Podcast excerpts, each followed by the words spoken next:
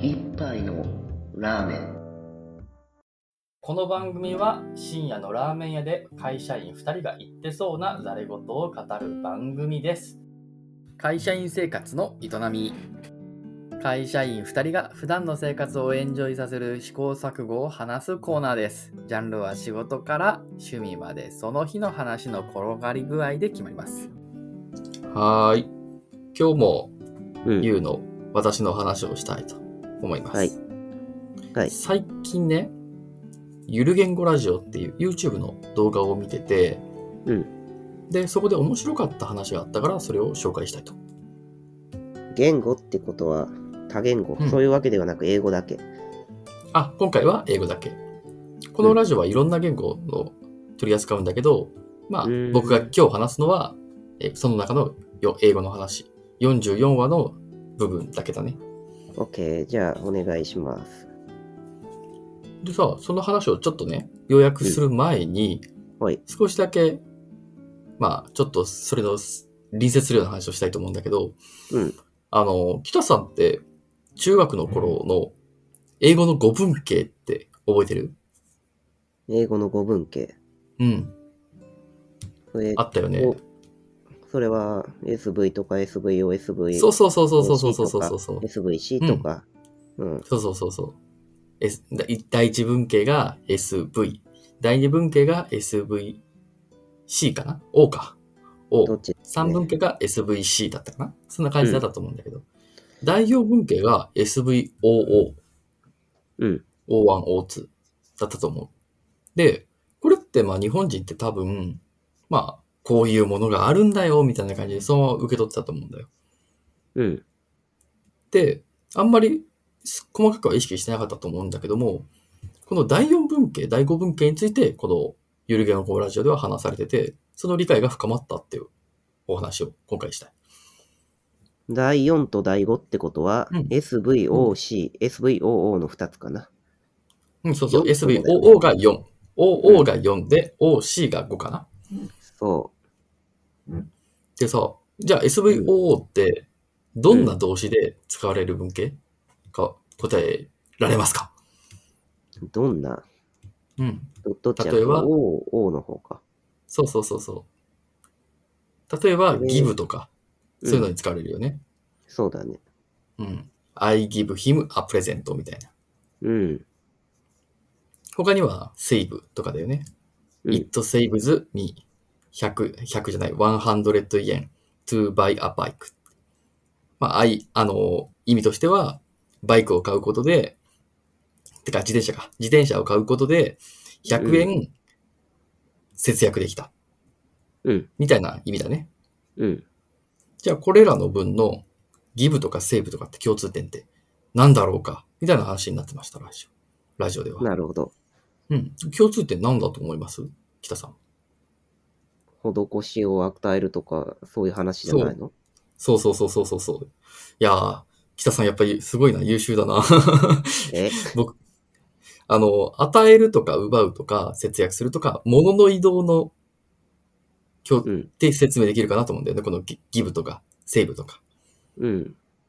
あ、じゃあ第4文系って、S、SVOO って、こういう物の移動に使われる文系なのかないや、と思える。おどうぞどうぞ一瞬思えるじゃんはい。一瞬思える。うんはい一。瞬思えるじゃん。大体実はそれで、大体実は説明できてるのよ。8割、そうね9割ぐらい説明できてるのよ。使い方、普段の使い方のユースケースで考えればそうん。大体の単語は実はこの物の移動なんだけど、う。うん。例外が一つあってね。うん例えば一つ、まあ一つ以上あるんだけど、例外があって、はいエンビーとかね。うん。エンビーとかは例外。例えば、you envy me my success とか言うの。うん。これは君は私の成功を妬んでいるとか、そんな役だと思うんだけど、そうだね。これって別に物を移動してないじゃん。そうね。別に物というわけではない。うん。あの、envy me, my success って、その my success が移動してるわけではない。うん。 I, I, gave, I give him a present だったら、プレゼント、あ、プレゼントは移動してるじゃん。そうだね。うん。だでかもら、所有、うん移動するっていうのは、つまり所有権の変化みたいなものが、そうそうそうそうそうそうそうそうそうおそそうら。くそうでしょ物の移動っていうのはそういうのをイメージしちゃうわけ。うん。それが、まあ、マイサクセスとかいうのを、それはどういうとこに、いじゃあ、マイサクセスを移動してないこういうのね、マイサクセスとかエンビーか、エンビーをどうやって説明するエンビーを含めた上なるでほど第4文型をどう説明するそこまで含めるのか。うん行くと、これは実はさっき北さんが正解ちょっと言ってたよね。うんこの、このゆる言語ラジオの中では、この1個目の O、2個目の O っていうのは所有の関係になってるって説明したのよ。うん。つまり、SV、O1、O2 で、この O1 が O2 を所有しているっていう考え方。うん。そうね。で、うん。で、あの、その O1 が O2 を所有している状態を結果として、そこに至る関係性を V が説明しているに過ぎない。うんうん。だから、I give, a, I give him a present とかだったら、プレゼントを自分から him の方に移動してるわけよ。あ he の方に移動してるわけよね。うん。で、最終的に him が、he が、プレゼントを所有してる状態にさせた。そうね。うん。で、おそらくそそのさこれはそその状態状態をどういうふうにして、その状態になったかって言ったら、I give したからだ。っうん。ていう考え方。そうすると、直接言い直してみる、ああ、そういう、そういう話じゃなかったか。うんで、you envy me my success だとしたら、はいはい。 my success は me が所有してるわけよね。そうね。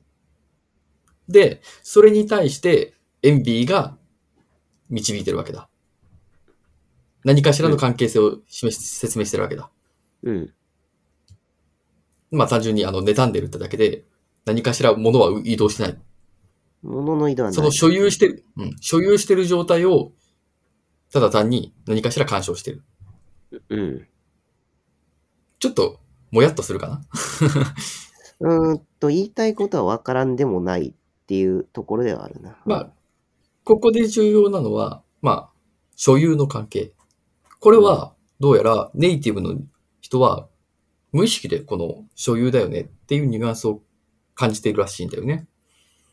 うーん。なの、で、うん。で、そこまでちょっと、とりあえず飲み込んでほしい。はい。で、続いてこのラジオで話されたのは、これを踏まえると、あの、ちょっと教科書に書いてあるのを違うんじゃないかと言える。うん。どういうところが違うかって言ったら、例えば、我々って多分教科書にさ、あの、SVOO は SVO に書き換えられるみたいな問題があったと思うんだよ。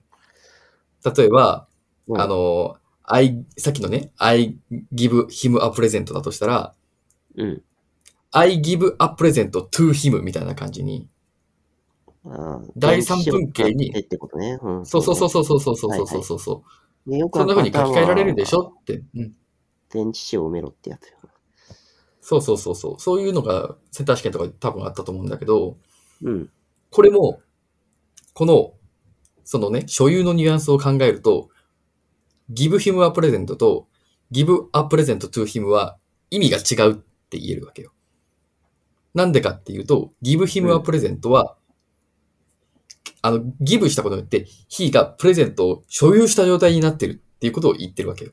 つまうり、んちゃんと渡せたってところまで含めてるよね。うん。うん。